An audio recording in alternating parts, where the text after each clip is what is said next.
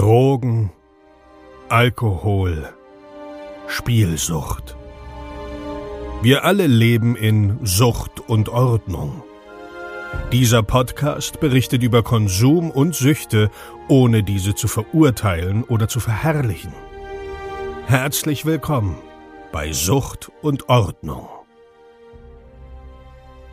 Einen wunderschönen guten Tag und herzlich willkommen zu einer neuen Episode Sucht und Ordnung.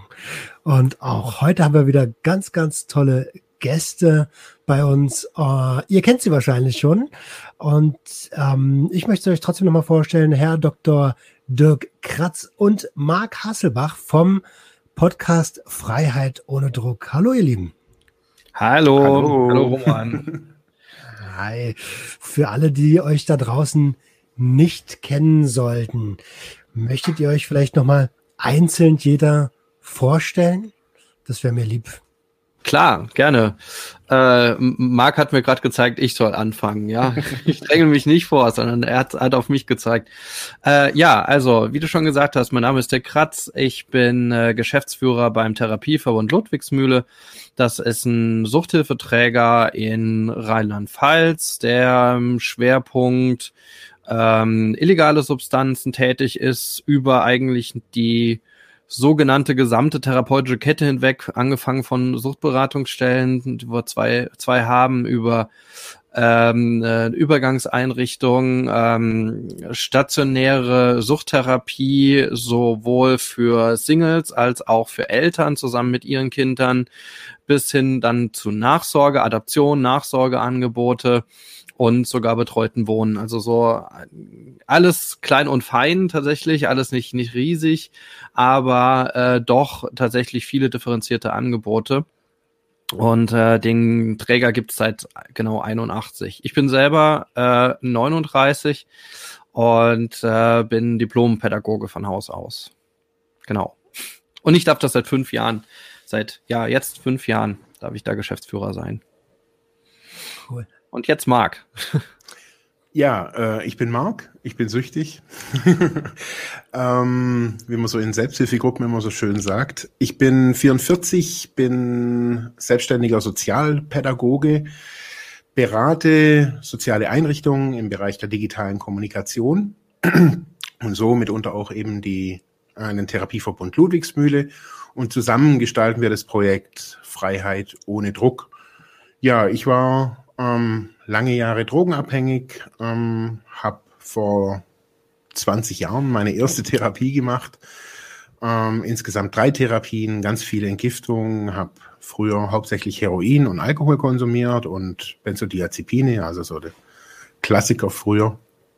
Ähm, ja, lebe jetzt äh, abstinent in der Nähe vom Bodensee in Ravensburg äh, und bin ganz zufrieden mit meinem Leben. Cool. Danke, dass ihr euch äh, für die Community mal vorgestellt habt. Sehr ganz spannende Geschichten. Ne? Ähm, mega, mega interessant. Wie, äh, also ich, das wäre ja die nächste Frage gewesen. Habt ihr eine Konsumgeschichte? Und ähm, Marc, du hast ja deine Konsumgeschichte auch in eurem Podcast schon des Öfteren angesprochen.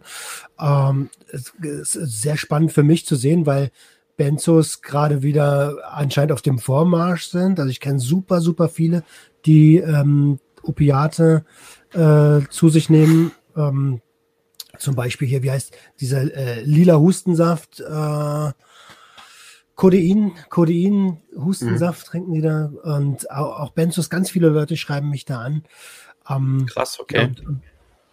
wie, wie, wie ist das bei dir, Dirk? Hast du schon mal konsumiert? Also, Substan also illegale Substanzen konsumiert? Darfst du das äh, ja, aber übers Kiffen ist es nicht hinausgekommen, tatsächlich. Und da auch nur tatsächlich, äh, das hat tatsächlich ein, zwei Mal. Ähm, und dann auch äh, eben in, im Ausland, also so das Typische, wenn man in Holland ist, dass man halt auch mal in den Coffeeshop geht, so äh, und das dann halt dort auch mal ausprobiert, aber darüber hinaus ist es halt nichts geworden. Ähm, Genau, ähm, ja, also ich kann tatsächlich nicht sagen, ob ich eine Suchtgeschichte habe. Ich denke, jeder hat irgendwie so Verhaltensweisen an sich, die irgendwie so suchtähnlich sind. Also es ist ja auch ein Graubereich. würde ich sagen, was ist jetzt schon Sucht, was ist jetzt irgendwie ein Persönlichkeits- oder ein Verhaltensmuster, ja, das irgendwie zu einem gehört, ne? Äh, und wann wird's irgendwie mit Leidensproblematisch. Aber ich würde jetzt, wenn ich so direkt gefragt werden würde, habe ich jetzt keine direkte Suchterfahrung, also so, dass ich jetzt äh, ein Hilfeangebot hätte nutzen müssen. Ja. Mhm. Okay. Ähm, Marc, wie, wie war das bei dir? Du hast gesagt, du hast äh, überwiegend Alkohol und äh, Heroin konsumiert. Wie kam es dazu? Hm, also, also ich kann es mal vielleicht ganz kurz so umreißen. So, also ich habe so eine, für mich auf jeden Fall so eine so eine klassische Drogenkarriere. Auf jeden Fall weiß ich nicht, ob es überhaupt eine klassische Drogenkarriere gibt. Ähm, ich habe erstmal, also in meiner Jugend nichts konsumiert. Ähm, so ein bisschen Alkohol war so auf Dorffest oder sowas, aber jetzt nichts Spannendes, habe auch nicht geraucht. Ähm, habe früh mit Kampfsport angefangen, mit 14 und war da auch eher so der Anti-Raucher und Anti-Trinker eine Zeit lang. Ähm, dann hat sich alles gewendet nach der, nach der Schule, sogar eigentlich in den Sommerferien. Also als wäre da so ein Korken irgendwie aufgegangen und dann ging Rauchen los, Kiffen los, Trinken los. Also das war innerhalb, also Schule war vorbei, das weiß ich eigentlich noch, als wäre es letzte Woche gewesen. Und die Tore waren offen und ich habe erst mit Kiffen angefangen. Es hing alles so bei mir, hing der Drogenkonsum stark an der Musik. Ähm, war da sehr stark in der, oder was heißt, was heißt stark? Ich war halt in der linken Szene so ein bisschen unterwegs, alternative Szene. Da hat man einfach gekifft. Und ich habe es noch vertragen, weil ich halt auch nicht geraucht habe und habe dann das Rauchen angefangen, ähm, damit ich das Kiffen vertragen kann.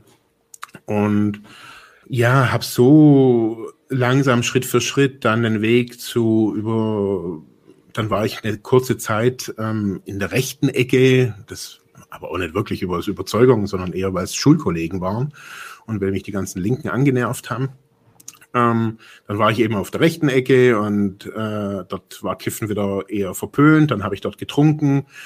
Dann war ich so in, ja, in den 90er Jahren war das alles so ähm, aufkommende Techno-Elektro-Zeit, so auf den ersten Raves mit dabei, also auf der zweiten Street Parade war ich dabei und ähm, eher so im Underground-Dings da so unterwegs, nicht so die großen Raves und da waren halt dann auch vermehrt synthetische Drogen, ähm, Ecstasy, LSD, äh, was man halt so kennt, Coke, Speed, auch mehrere ja, Monate, Jahre war ich da irgendwie unterwegs. Dann gab es wieder einen Bruch, die, die sind dann da, genau, die sind damals alle, genau, die sind da, damals alle verhaftet worden. Da gab es eine riesen Razzia da in der Szene und ähm, ja, ich war da wohl eine kleine Nummer. Ähm, schlussendlich ähm, bin ich beim Heroin gelandet, ähm, habe gemerkt, das ist voll meine Droge, ähm, hatte erst sehr Respekt davor, so wie man es kennt aus der Drogenprävention. Bei uns kam da auch irgendwie so ein dicker Polizist, der gesagt hat, uh, Heroin, dann ist irgendwie Ende. Und das war bei mir so, schon auch irgendwie eingebrannt im Kopf. Und ich dachte, also Heroin ist wirklich so, oh, das geht gar nicht. Und habe mich lange gescheut und habe halt immer irgendwie meinen mein Kumpel da irgendwie gesehen, wie breit der war und wie brutal breit der war. Und ich gedacht, boah, das will ich irgendwie auch haben. Und so war dann irgendwann mal war auch dieser Ball gebrochen und dann habe ich Heroin konsumiert und das, da habe ich wirklich auch so meine Droge drin gefunden. Und dann ging es eher so um das noch teilweise zu verstärken oder mit dem einfach so ein bisschen zu spielen. Und dann war es halt wirklich dieser sehr gefährliche Mix mit Alkohol, also der halt echt brandheiß ist. Das wusste ich zu dem Zeitpunkt noch nicht. Habe das dann irgendwann habe ich gemerkt, da war wieder so eine Verhaftungswelle. Haben sie so unseren Heroindealer äh, verhaftet und dann ist mir auch zum ersten Mal überhaupt im Leben, das weiß ich noch, das war 99, 1999, ist mir klar geworden, dass ich echt ein Problem habe. Also ich hatte da zum ersten Mal Entzugserscheinungen vom Heroin und habe es nicht erst gar nicht geblickt, was da los ist. Und da gewusst, okay, jetzt ist zu spät.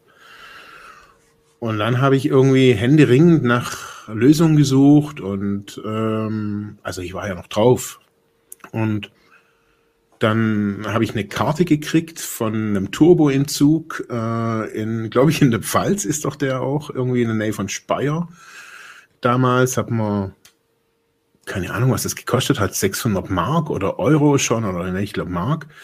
Bar musste man das zahlen und dann hat man äh, Naloxon gespritzt gekriegt und hat dann noch eine Begleitperson zum Fixieren mitgebracht, also die einen da festhalten musste. Und dann habe ich da in einem Mittag, ähm, also ich habe extrem viel Heroin, also ich habe fünf Gramm Heroin am Tag konsumiert, ähm, durch die Nase, ich habe da nicht gespritzt, aber es war einfach von der Menge brutal viel. Ja, das ging alles in die Hose, dann war meine erste Entgiftung und äh, da habe ich so gemerkt, okay, der Weg daraus ist ziemlich komplex. Und ich hab, bin zur Drogenberatung zum ersten Mal und habe gesagt, okay, ich glaube, ich brauche eine Therapie. Der hat gesagt, ne, du brauchst erstmal eine richtige Entgiftung. Und da war ich dann auch das erste Mal ein Tag, dann vier Tage, dann sieben Tage und dann sieben Wochen auf der Entgiftung. Alles in ganz kurzen Zeitabständen hintereinander. Und beim letzten Mal bin ich auch dann direkt auf Therapie gegangen. Also ich habe auf der Entgiftung jemanden kennengelernt, der in Therapie war und der hat, der war bei mir im Zimmer und der hat so krass geredet, was auf Therapie passiert. Der hat mich so fasziniert. Also wir haben nur noch über Therapie geredet und der hat erzählt und was sie da gemacht haben früher. Also der war rückfällig nach einer Therapie. Und ich habe gedacht, hey, da muss ich auch hin, da will ich auch hin. Und dann habe ich den Antrag gestellt und dann ging das auch relativ flux damals, weil ich hatte ja noch nie irgendwie was in Anspruch genommen und so kam ich dann zu meiner ersten Langzeittherapie. Sechs Monate ging die theoretisch. Ähm, ich war dann rückfällig nach vier Monaten oder sowas und ähm, bin gegangen, habe das abgebrochen, habe es nicht aufgearbeitet und wie es äh, der Zufall so will, bin ich komplett abgestürzt, also noch richtig weit, richtig tief. Da dachte ich ja schon, ich war davor schon irgendwie am Ende, aber da ging dann auch die Spritzerei los, also da ging es dann los mit den Benzos, da ging es los mit dem Mischkonsum, ähm, Substitution, Methadon, also es war ein Dämpfermix, den ich mir da gegeben habe, aber da war auch privat Trennung von meiner damaligen Partnerin, joblos, Führerschein weg. Also es war, ich habe dann bloß noch in so, Junk, so typischen Junkie-Buden da irgendwie ge gelebt, wo es bloß noch Müll und Sofas und Ascorbinsäure und Löffel gab. Also wie, so, wie man es so aus Trainspotting so ein bisschen kennt. Äh, so habe ich irgendwie auch gelebt. Also habe manchmal schon gedacht, so irgendwie Trainspotting, die haben mein Leben verfilmt. Also habe ich manchmal so gedacht, das so so krass war das auch manchmal. Also so habe ich es auch in einem Film erlebt. Ja, ähm, und dann habe ich zwei Jahre wieder weiter konsumiert, Vollgas, ähm, mit allem drum und dran, also mit Überdosis, mit allem. Also parallel muss man vielleicht wissen, dass äh, 98 mein Sohn geboren wurde. Ähm, und das für mich so, ich lag damals mit einer Überdosis, äh, dann haben sie mich mit dem Hubschrauber geholt äh, im Krankenhaus und mir war klar, okay, hey, ich habe einen Sohn, dann aber ich wusste nicht, wie ich da raus soll. Ich wusste bloß, ich bin jetzt irgendwie auf Therapie gewesen, bin wieder auf die Fresse geflogen, auf Deutsch gesagt, und äh, wie rauskommen. Und ja, bin dann wieder auf Therapie, wieder in die gleiche Therapie. Äh, obwohl mir die damalige BFA so ein so echt so ein Wellnesshotel da irgendwie vorgeschlagen hatte. Also so vom Flyer hat sich das so sehr wellnessmäßig angehört und da hat mir dann auch der Chefarzt von der, von der, von der Entgiftung, der hat mich da echt mal kurz rund gemacht, weil ich das nämlich erst annehmen wollte. Und er sagte, hey, die ganze Zeit kommst du hierher und erzählst von deiner früheren Therapieeinrichtung. Und jetzt kommt die, die Rentenversicherung vor, schlägt dir hier den Ponyhof vor und du gehst dahin.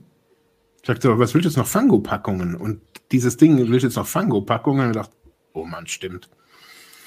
Und dann bin ich eben wieder auf die Therapie und habe die auch durchgehalten bis zum Schluss, also war dann eineinhalb Jahre äh, mit allem drum und dran, also Intensivtherapie, Adaption, ein Jahr Nachsorge und war dann wieder rückfällig und äh, mit allem drum und dran, wieder Absturz, ähm, bin dann nach Brasilien gegangen, ein halbes Jahr, bin auch in Brasilien dann rückfällig geworden mit Alkohol und Crack und kam total desolat aus Brasilien wieder ähm, und habe mich dann hier wieder in ein Hilfesystem eingegliedert, war dann hier im betreuten Wohnen, habe die Stadt gewechselt, seitdem wohne ich auch hier in Ravensburg.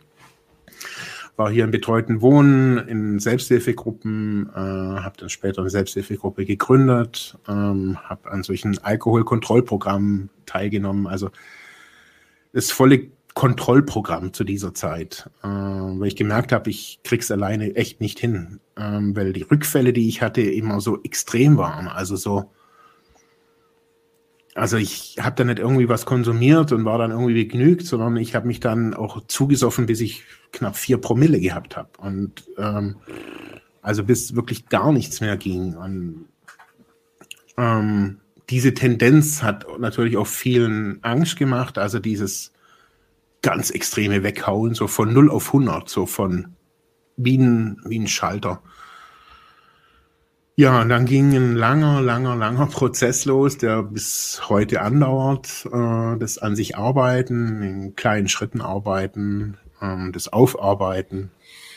Äh, bis heute. Also so. als, wow, als, als, als kurzer Abriss. Puh.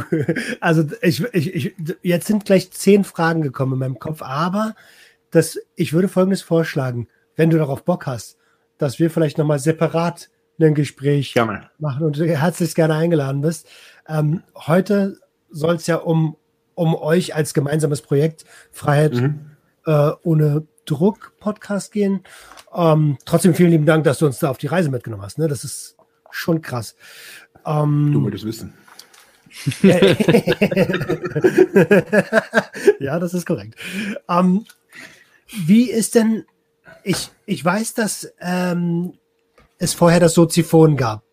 Und wie ist jetzt Freiheit ohne Druck entstanden? Boah, soll, soll ich mal anfangen, Marc? Ähm, ja. Also, äh, das ist tatsächlich, wie geht, also das ist tatsächlich eine Geschichte, die sich schon etwas länger zurück zu, zurückreicht. Also ähm, ich erinnere mich noch ganz genau den ersten Tag, wo ich den Marc kennengelernt habe. Und zwar war das, äh, wir waren beide äh, Stipendiaten bei der Friedrich-Ebert-Stiftung und waren gemeinsam 2010, glaube ich, war das, auf einer sogenannten Sommerakademie, ähm, die allerdings von den Stipendiatinnen Stipendiaten äh, organisiert wurde. Also es war jetzt wirklich so auch so ein Peer-Counseling-Projekt, kann man sagen. äh, also die wurde von Stipendiatinnen für Stipendiatinnen ähm, äh, gemacht und es ging die ganze Woche um Kommunikation. Da waren dann auch ähm, äh, Podcasts wurden damals schon vorgestellt. Ich wusste gar nicht, was das ist. Äh, fand ich auch bisschen uninteressant irgendwie. Ähm, und ansonsten war dann damals der Thomas Steg da, der damals noch Regierungssprecher war und und und. Es war, war eine mega interessante Woche. Und den Marc habe ich kennengelernt dann bei der Einführungsveranstaltung, weil wir dann das klassische Kennenlernspiel gemacht haben, das immer das ein Pärchen bildet und äh, dann man die, den, den anderen vorstellt in der nächsten Runde. Das heißt, man geht raus, spricht ein paar Minuten miteinander, notiert sich irgendwie so das Wichtigste biografisch und stellt den anderen vor. Und ich weiß noch, ich habe den Marc vorgestellt ähm, mit dem Satz, der Marc ist ein Kämpfer. äh, weil das mir so, also ich wusste gar nichts. Ich wusste ja gar nichts von seiner seinem Hintergrund und so weiter. Ich habe ja den Marc kennengelernt da als wirklich den Typ, der der also er, er war ganz klar lebenserfahrener, das hat man gesehen. Also, ne, also alleine dann schon ein kleines bisschen älter als alle anderen und so weiter. Aber ähm, ähm, einfach, einfach irgendwie, ich weiß nicht mehr genau, was wir gesagt haben, aber mir ist klar geworden, der Marc ist ein Kämpfer. So, das war, das, das ist mir noch als erste Szene im Kopf, wenn ich daran denke, wann haben wir uns kennengelernt. Mhm. Ähm, und, äh, und dann haben wir uns, glaube ich, nicht so aus, aus dem Blick verloren einfach. Danach äh, waren wir dann wie, wie viele einfach per Facebook verbunden und habe dann mhm. eigentlich so mehr oder weniger still gesehen, was er so alles so macht. Äh, Internetradio, Podcasten, damals ja schon digitale soziale Arbeit eigentlich angefangen, so als Projekt und dann so 2010, ich meine, das ist zehn Jahre her, ne? Äh, und jetzt geht's eigentlich nicht mehr ohne, ne? Also da sieht man, wie, wie weit voran der Markt damals schon irgendwie war und hat dann einfach dieses Ding da hochgezogen gezogen. Und irgendwann war es dann mal so, dass Mark in seinem Podcast oder auf jeden Fall klar gesagt hat, ich hatte einen Rückfall. Und das war, glaube ich, genau. vor drei Jahren oder sowas, ne? Sowas, ja. Ähm, und hat das, dann hast du das so beschrieben und ähm, habe ja deinen Podcast da schon verfolgt und habe gesagt, ja, also das ist doch mega interessant. Äh, wollen wir da nicht mal zusammen was aufnehmen? Also ich war da schon so ein bisschen äh, ja, angefixt, kann man sagen, ja, ähm, äh, so über das Thema auch so was gemeinsam zu starten. Und erst hast du gar nicht reagiert. Ich glaube, ich habe dich angeschrieben und dann kam irgendwie lange nichts und musste so ein paar Mal nachhaken. Und dann äh, war dann Anfang 2018, glaube ich, ist soweit, dass wir äh, in deinem Podcast Soziphon gemeinsam über Suchthilfe gesprochen haben. Und damals war ich schon gesagt, oh, der hat das ja da professionell aufgezogen. Also ich sollte ein Video drehen und äh, dann wurde da so, ein so ein Trailer gemacht draus. Das fand ich alles mega krass. Ähm, und da haben wir quasi kritisch einfach ähm, über das ähm, äh, einfach die aktuelle das aktuelle System gesprochen ähm, und ähm, ja, und was müsste da so passieren?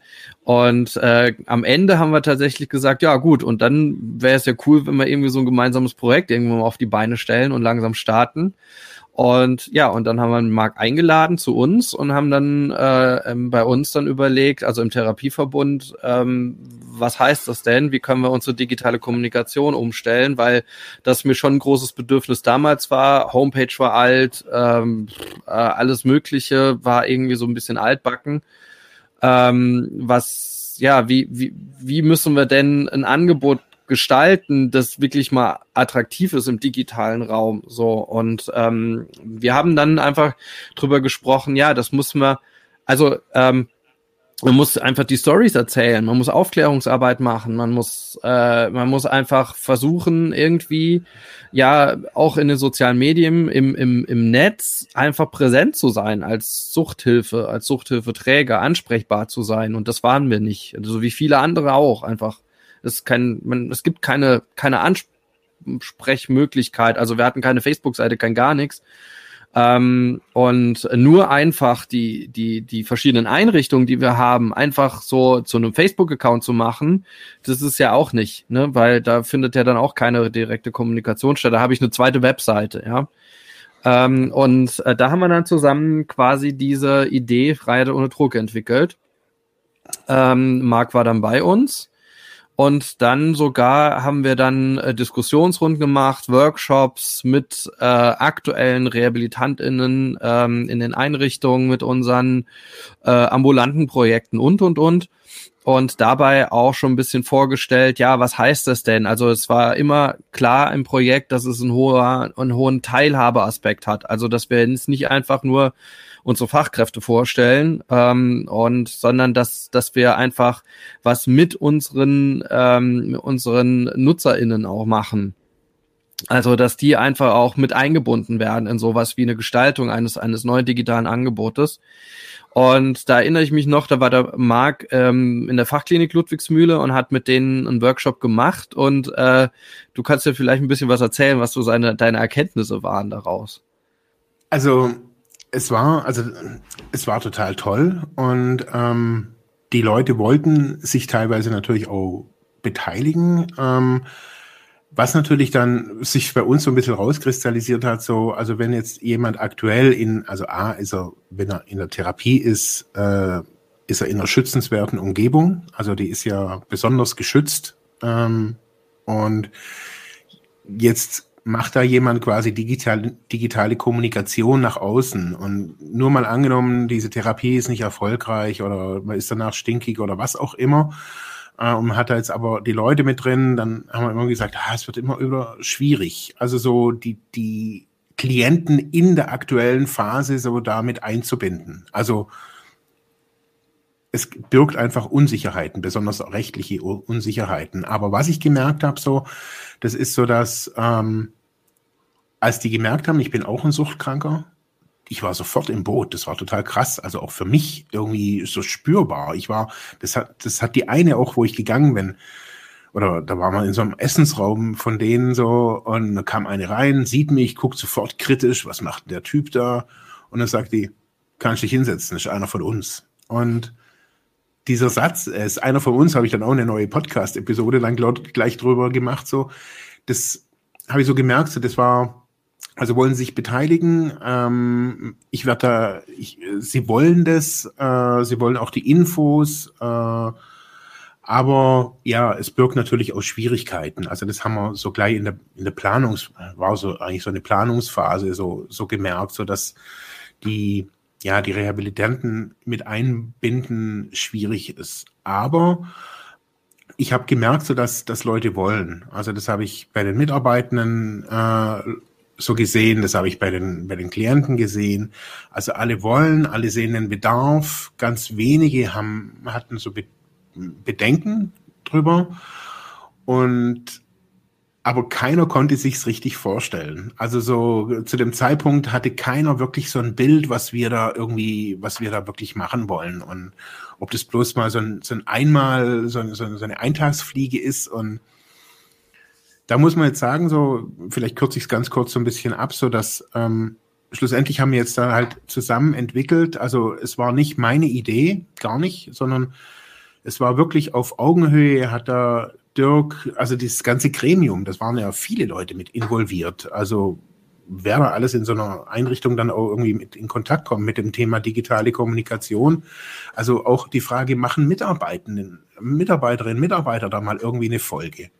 Und was bedeutet es, so eine Folge zu produzieren? Wer ist dann nachher als Bild nach außen irgendwie auch mit da drin? Und ja, da bin ich mittlerweile stolz, dass wir das jetzt schon seit 43 Episoden irgendwie ähm, schaffen. Also so acht ist ja immer so die magische Grenze bei den Podcasts. So nach acht Episoden entscheidet sich, dann mache ich weiter oder dann mache ich nicht. Also so meine Erfahrung gewesen.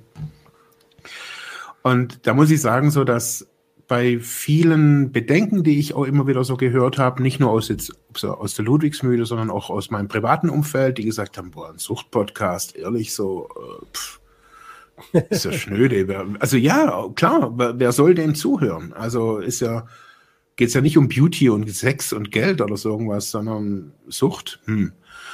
Mittlerweile ähm, weiß ich es von einigen, ähm, die beim, beim, bei unserem Podcast zuhören, die definitiv nicht süchtig sind und auch keine Suchtgeschichte in der Familie haben, sondern die sich die Infos, die wir da erzählen, ähm, ich weiß auch nicht, was das manchmal für Infos sind, aber also die sagen, die sind allgemeingültig.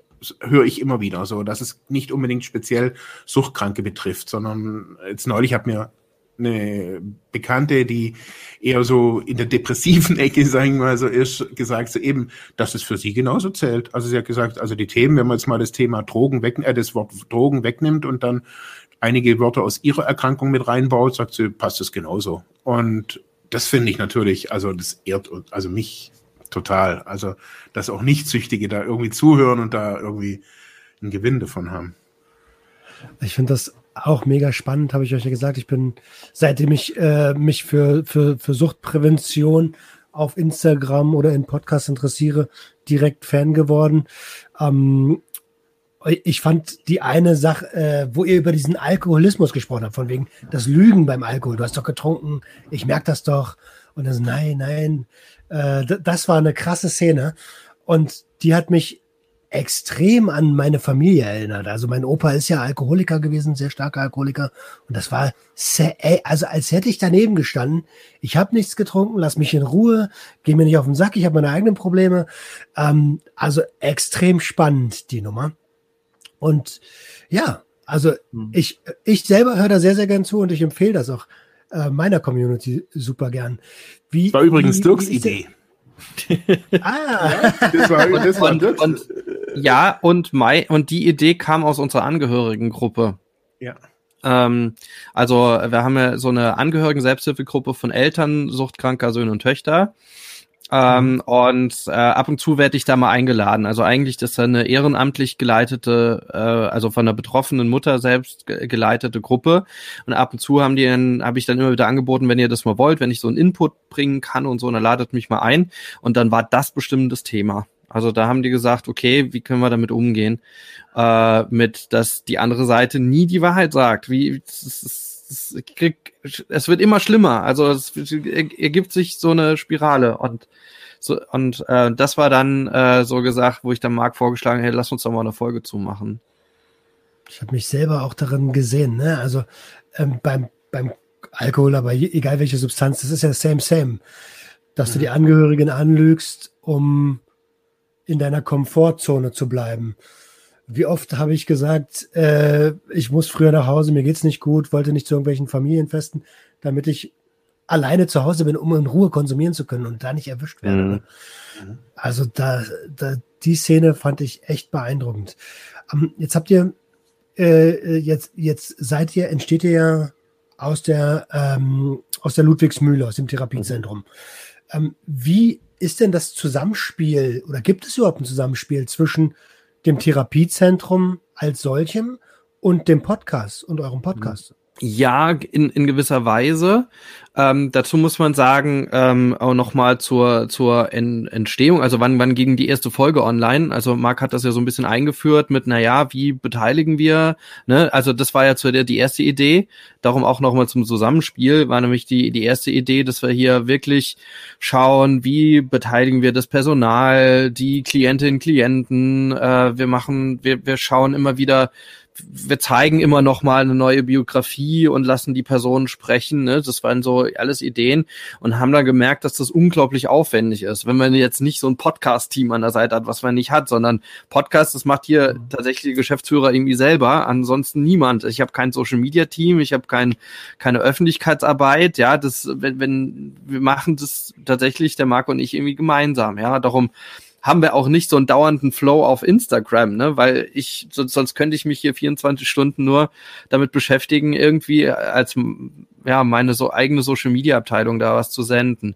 Nichtsdestotrotz haben wir immer, und das, das ist so ein bisschen das, das, wo, womit der Podcast eigentlich auch lebt oder unser Angebot, dass wir äh, immer schauen, was ist unter dem Rahmen der begrenzten Möglichkeiten einfach auch möglich. Ne? Wir sind nicht ein großer Konzern, der der jetzt einfach so die Social Media Abteilung ähm, bedienen kann, sondern äh, wir schauen einfach, wie unter den unter den Umständen, wie kriegen wir das irgendwie gebuckelt.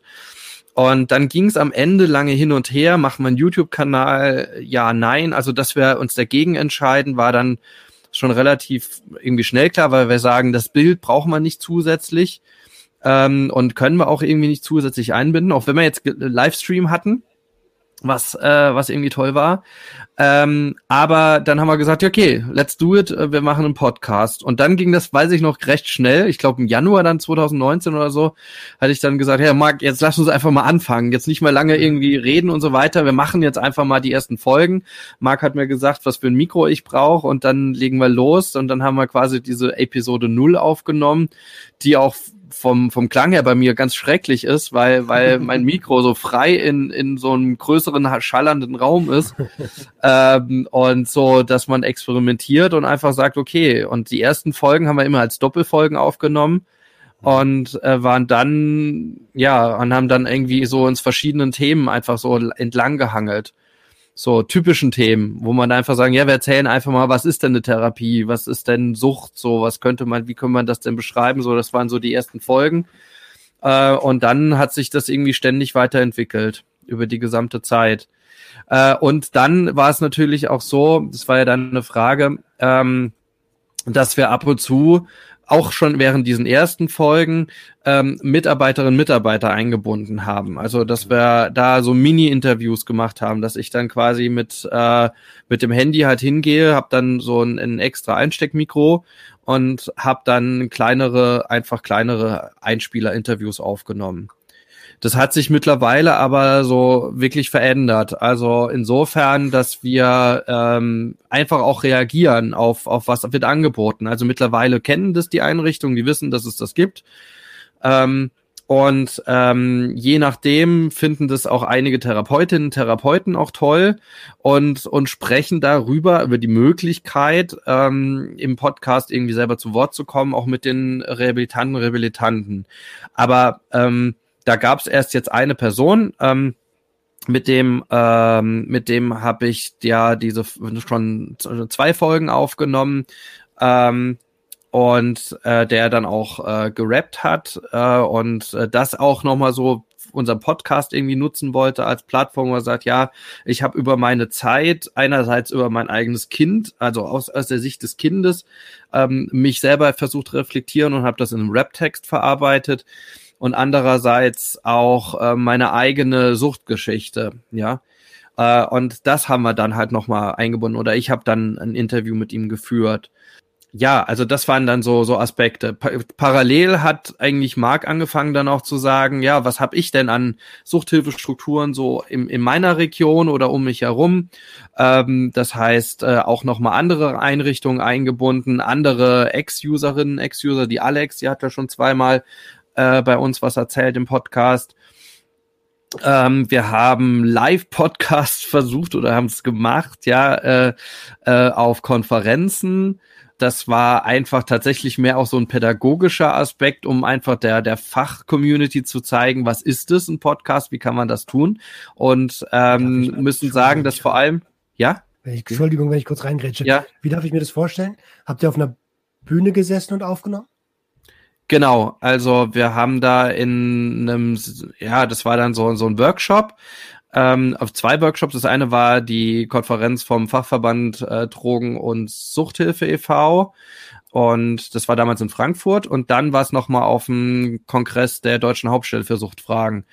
Ähm, und haben dort jeweils so ein Panel moderiert äh, und dann gezeigt, okay, das ist ein Podcast und so wird er produziert und dafür ist er da und das sind die Potenziale für die Suchthilfe. Und haben darüber dann halt mit den ähm, mit den Anwesenden diskutiert. Und ich weiß damals, für mich war die Riesenerkenntnis, dass da ähm, Leute waren, die aus der Sucht, Sucht Selbsthilfe waren die das mega interessant fanden. Also natürlich saßen da auch professionelle, also also, was, also sagt man immer so professionelle Fach, also Fachkräfte, ähm, ähm, die dann gesagt haben, ja, ist ganz cool, aber vor allem, ich weiß nicht, wie es der Markt empfunden hat, aber vor allem die Selbsthilfe hat die Rückmeldung gegeben, ja geil, was für ein Medium ähm, müssen wir irgendwie nutzen. Und das war für mich so, so ein, so ein Eye-Opener und gesagt, ja, äh, und ich glaube, das ist auch eine Richtung, in die der Suchthilfe, der, der, der, der Podcast gehen muss. Genau. Willst du ergänzen, Marc, oder? Hm, nee, also mir, also das, was Dirk gerade zum Schluss nochmal gesagt hat, also das fand ich auch so, also gerade bei diesem letzten Kongress oder bei dieser Konferenz, so, ich fand ja ähm, die deutsche Hauptstelle für Suchtfragen, da habe ich ja schon gedacht, uh, voll krass, so, also dass wir da, ja, also für mich war es so, also äh, und die Selbsthilfeleute, also auch in diesen Gesprächen, also wenn man da halt mal kurz irgendwie einen Kaffee getrunken hat, so in den Pausen, ähm, die waren oder auch danach, nach unserem Seminar, also die haben dann auch erkannt, hey, das ist ja eine, eine strategisch geschickte Geschichte und so einfach. Also wir hatten gar nicht viel Equipment da dabei. Wir hatten da so drei Mikros oder sowas so und, und also nicht wirklich groß. Also und das hat die, glaube ich, es hat nichts geblinkt und, und rotiert und was weiß ich was, also was man sich da immer vorstellt, was da ah, so funktioniert es. Einfach nur so, so. Ja, nur so. und das fand ich schon irgendwie toll. Also, dass mir da auch das Medium, uns selbst, die Idee, also wir konnten da so alles mal so vorstellen. Das fand ich, fand ich echt toll. Schöne Plattform auf jeden Fall. Mhm. Ähm, um nochmal ganz kurz auf die Frage zurückzukommen, äh, das heißt, wenn es jetzt irgendwie neue Therapieansätze gibt, das wird ja wahrscheinlich immer viel im Background entwickelt, kommt sowas auch in, in, den, in den Podcast, wo ihr sagt, okay, da gibt es neue Strategien, die wollen wir euch wissen lassen? Also oder bisher hatten wir das ja tatsächlich jetzt noch nicht, nicht so, so krass ähm, oder eingebunden, weil das wäre ja tatsächlich so ein Fachtalk. Also das wäre jetzt die Frage, ist das wirklich interessant? Äh, ist das etwas, wo, wo ähm, jetzt auch, ja, wie die Zuhörerinnen und Zuhörer hören möchten. Das war ja auch so ein bisschen unser, ähm, oder ist bis, bis heute eigentlich so das Thema. Ähm, für wen ist es denn? Also für wen berichte ich jetzt hier erstmal? Also wir machen das ja jetzt nicht nur für uns, ähm, sondern das sollte ja schon eine gewisse Zuhörerschaft finden. Und das war dann immer auch so ein bisschen mein Thema, wo ich gesagt habe, ja gut, also eigentlich, wenn du so, das müsstest du wahrscheinlich als Kommunikationsmensch äh, äh mehr sehen, irgendwie, Roman, dass, äh, dass, dass man ja eigentlich eine Zielgruppe braucht. Also ich muss ja schon irgendwie mein Angebot irgendwie so schon gewissen, ist es interessant für welche Gruppe auch immer.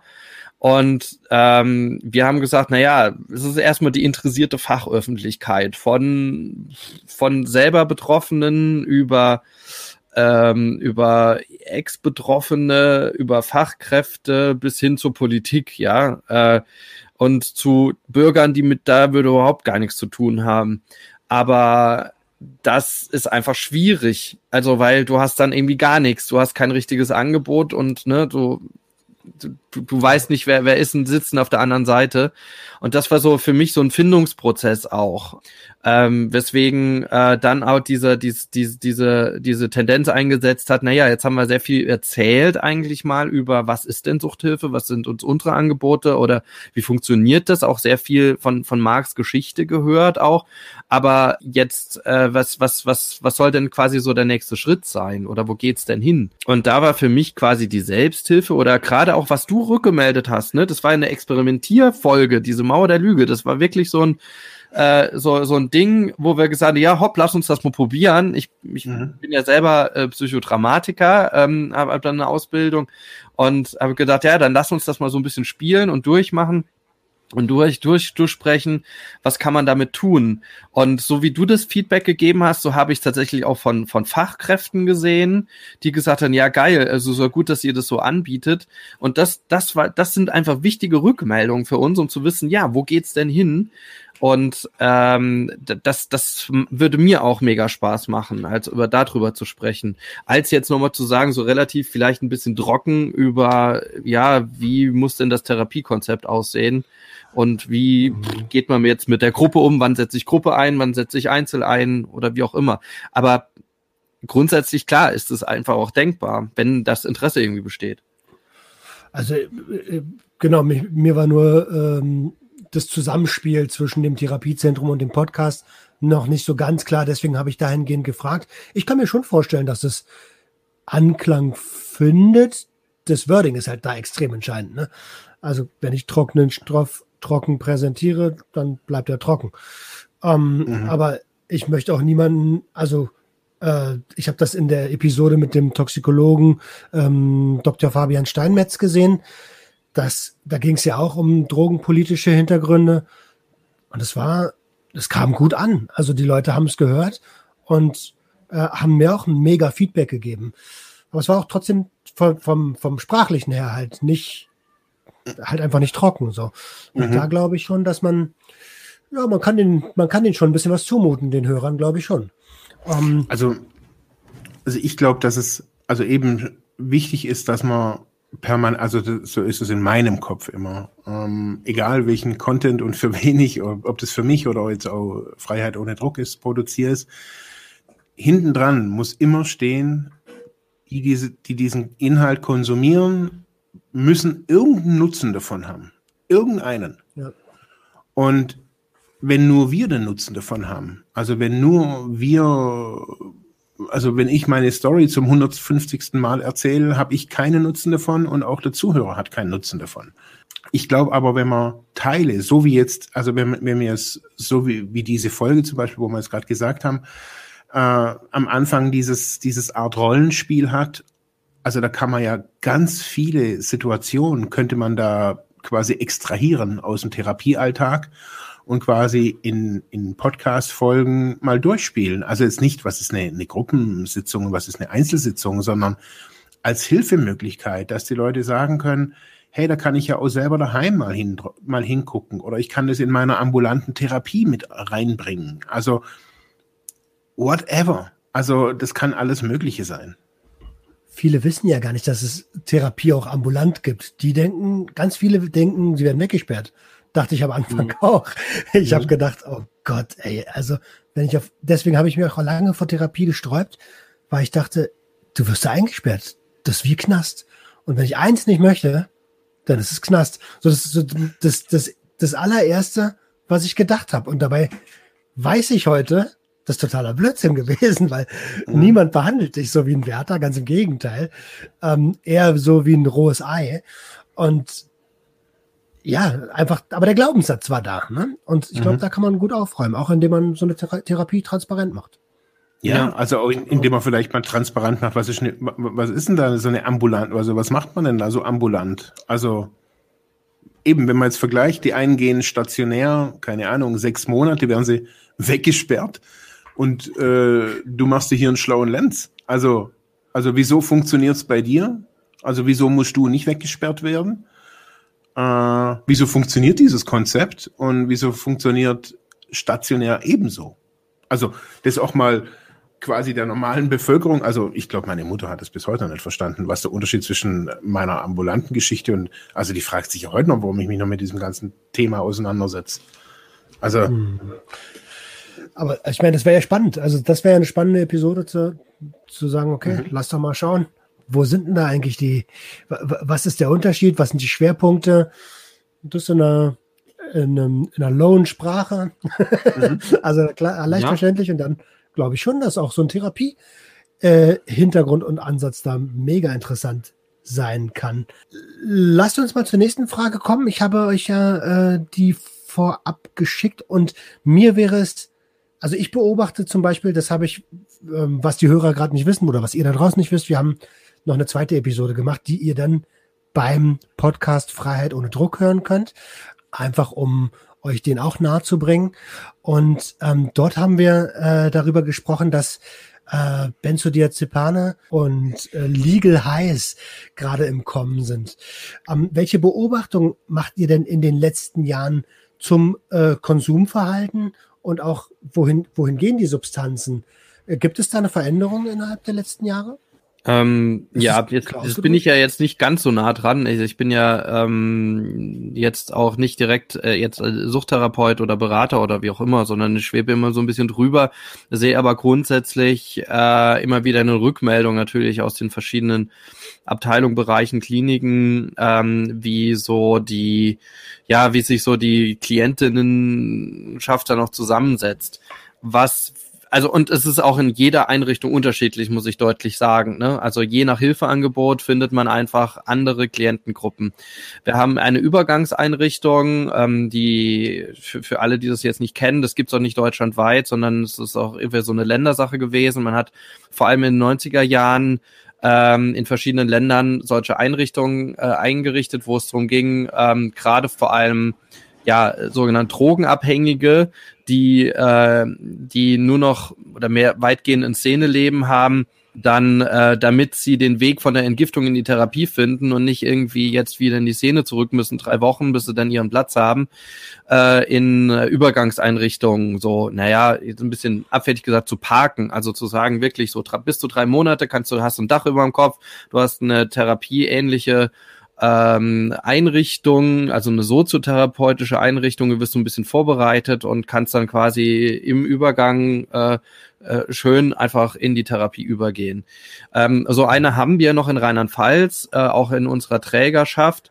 Und dort merken wir, weil das halt ohne, ohne Kostenzusage stehen die Leute halt auf der Matte und werden aufgenommen. Äh, und dort haben wir natürlich eine ganz andere Zusammensetzung, eine ganz andere Hürde als jetzt in, in einer Fachklinik, ja, ähm, wo wir dann Reha machen und wo die Menschen erstmal eine Entgiftung durchlaufen haben müssen und und und und. Also es viel höhere Voraussetzungen gibt, bis die dann wirklich bei uns landen. Und ähm, da haben wir jetzt festgestellt, dass hier wirklich sehr häufig ähm, neue psychoaktive Substanzen, also Legal Highs, konsumiert wurden. Also im Hintergrund. Letztens erst mit riesen Zora, wo keiner genau wusste, was ist denn da. Also da sind immer mehr, auf einmal mehr Klienten das sind bis zu 23 Plätze. Immer mehr Klientinnen und Klienten haben auf einmal ganz komische Ausfallausscheinungen gezeigt, sind morgens eingeschlafen, sind die Treppe runtergetorkelt äh, und man hat denen irgendwie angesehen, das stimmt irgendwie nicht. Die Stäbchentests haben nichts gezeigt und quasi haben die ja so über also übertragenerweise so die, die, die Fachkräfte ausgelacht. Also gesagt, ja, wir habt doch nichts, alles gut, bin nur ein bisschen müde, gestern nicht lange genug geschlafen und so weiter. Und man weiß, man kennt die Tricks. Also man, die, die Leute wissen das. Aber ist die Frage, wie gehe ich damit um jetzt? Vor allem, wie groß ist das Problem? Ähm, und da die Zusammensetzung sich ständig ändert, also die sind ja nicht ganz lange zusammen, hat man ständig eine Gruppenveränderung und hat dann dort vor Ort auch natürlich ähm, ja immer wieder eine, eine andere, ja, kann man sagen, so eine Art Szene-Zusammensetzung mit ja, mit persönlichen Bindungen, mit, naja, ich sag nichts, wenn du nichts sagst, so und ne, das, das ist in, in der Tat unglaublich schwierig. Und dort haben wir genau das festgestellt, dass halt dieser, das, das immer wieder so eine Phase war, wo Legal Highs im Haus waren, vermutet zuletzt sogar in Gummibärchen eingespritzt oder damit beträufelt, ja, ähm, und äh, dass, dass man da, ähm, dass man da nicht rankommt. Dann natürlich äh, sind es, das ist aber seit Jahren schon der Trend, eher Amphetamine, die in der in der ähm, in den anderen Fachkliniken vorherrschen, Amphetamine, Cannabis, ähm, Opiate eher wirklich rückläufig. Äh, aber auch, das muss man sagen, wir haben vermehrt Anfragen für Substituierte in unseren Kliniken. Also wir haben keine äh, klassisch oder nur ausschließlich Alkoholabhängigen, sondern äh, in erster Linie ähm, ja, also ja, illegal von äh, Abhängige von illegalen Substanzen bei uns äh, in unseren Einrichtungen. Äh, aber da kann immer wieder Alkohol dabei sein. Also bei der klassisch Polytoxomane, der hat alles irgendwo drin. Aber äh, bei uns dann, und das kann dann, das ist einrichtungsunterschiedlich, andere Träger werden das anders berichten, ähm, sind es dann eher Amphetamine, ähm, äh, Cannabis, ähm, dann neue psychoaktive Substanzen dann als Begleiterscheinung und zusätzlich halt Substituierte, äh, die wir immer mehr aufnehmen und die bei uns dann Therapie machen. Puh, wow. Ähm, also es ist ja oft ein Mix, wenn du äh, Polytox bist ist ja logisch, dass da oft Alkohol mit bei ist. Das führt mich zu einer Frage, die, die, die Frage stelle ich mir immer. Also für, für mich ist sie eigentlich schon beantwortet. Die, wenn es sowas wie eine Einstiegsdroge gibt, was ja irgendwo auch Blödsinn ist, weil es mit dem Umfeld zu tun hat, welche wäre das eurer Meinung nach? Das, das ist ja fachlich unumstritten. Das ist Alkohol. Also das äh, ist eigentlich überall klar. Also das, das seit Jahren weiß man das. Also äh, das Alkohol sehr früh, also bei den langfristig Konsumierenden eigentlich schon im Kindesalter begonnen wird mit dem Konsum. Also mit acht, neun, zehn Jahren.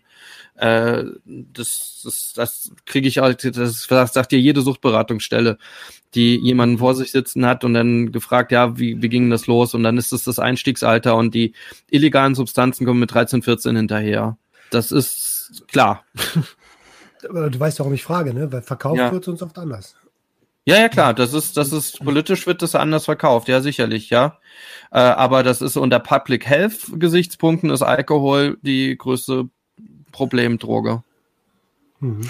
Ich, ich finde es halt eine, also ich glaube, drum habe ich gerade so geschmunzelt, so, äh, ich finde es ne, die falsche Diskussion oder eigentlich sogar die falsche Frage. Also ich glaube, es geht nicht um die Droge. Also es ist leicht, darüber zu diskutieren und irgendwas als eine Einstiegsdroge, weil sie verfügbar ist oder weil sie wie auch immer geartet ist. Mein Erleben oder meine Erfahrung als Betroffener, sage ich jetzt einfach mal, und das, was ich in all den 20 Jahren erlebt habe, ist ausnahmslos steht dahinter immer ein Trauma. Also das ist das, was ich, das ist unabhängig, ob ich nachher Alkohol konsumiere oder wie auch immer. Also das ist die eigentliche Frage und nicht, was ist die Droge, sondern die Frage ist, was ist das Trauma? Also so sehe ich das. Also ich habe so für mich gelernt, so es, es gibt verschiedene Maß in dieser Drogenanfangszeit. Es ist die Mama, der Papa, das Drama und das Trauma. Also das ist das, was ich immer irgendwie so gesehen habe. So äh, und meistens hängt alles miteinander zusammen. Und wie ich dann danach damit umgehe. Ähm, also, das ist natürlich alles jetzt ein therapeutisches Gedöns, aber ich glaube, diese Diskussion um Einstiegsdrogen führen uns schlussendlich um den wesentlichen Punkt. Worum geht's eigentlich? So, also ist Cannabis, ist Crack eine Einstiegsdroge? Pff, in Brasilien ist Crack definitiv eine Einstiegsdroge. Also das habe ich live erlebt. Da kifft und trinkt vorher keiner. Die fahren direkt hier irgendwie mit dem Zeugs an und da gibt es keinen Warnschuss vorher. In Deutschland ist es wiederum anders, in Österreich ist es wiederum anders, in der Szene ist es anders. Also es ist halt in Deutschland oder in Europa verfügbar und ähm, deswegen ist es natürlich Alkohol, aber ich glaube, dass diese Frage uns schlussendlich nichts, also wir, wir drehen uns meines Erachtens da mit der Frage immer im Kreis. Also, mhm. wenn sie schlussendlich gar nichts beantwortet. Ja, ist die Schuldfrage. Also es geht, geht darum, also ähm, so, so klar, ich würde da zustimmen, absolut. äh, stimmt eigentlich ähm, und, und gibt dann politisch quasi die Schuld an eine Substanz. So, das, genau. die, weil die da ist und dann genau. führt die zu dieser Kette, ja, äh, weil einfach das wirkt so krass, ja. Das ist genauso die Diskussion um Computerspiele und welches Computerspiel ist irgendwie suchterregend, ne, nur weil ich es anschalte. Eben, und die Sache ist ja, nur wenn ich die Drogen jetzt wegnehmen würde, also das ist ja der Ansatz, den ich jetzt so von der CSU, CDU jetzt seit zehn Jahren irgendwie kenne. Also ich verbiete alles und dann ist es weg. Mhm. Aber so ist es halt nicht. Also zum Beispiel als Beispiel, als Raben, äh, in Ravensburg haben sie vor ein paar Jahren, weil hier überall die Alkoholiker rumgesessen sind, haben sie die Parkbänke abgeschraubt. Das ist natürlich ein Umgang von wie man mit der Problematik umgehen kann. Ich schraube die Bänke ab, dann sehe ich, dann sitzen sich die Leute nirgendwo mehr hin. Das ist wirklich verrückterweise, aber das war der ihren Erfolgskonzept und die haben das, jetzt hier. Das ist die schwäbische Mentalität, weil die setzen ist, sich ja dann nicht auf den Boden, sondern ein Schwabe nein. setzt sich dann nur auf eine Bank. Okay. ähm, äh, ja, ja, na klar. Also es, genau, das ist die Schuldfrage. Ich wollte jetzt auch nicht irgendeine Substanz schlechter machen als die andere.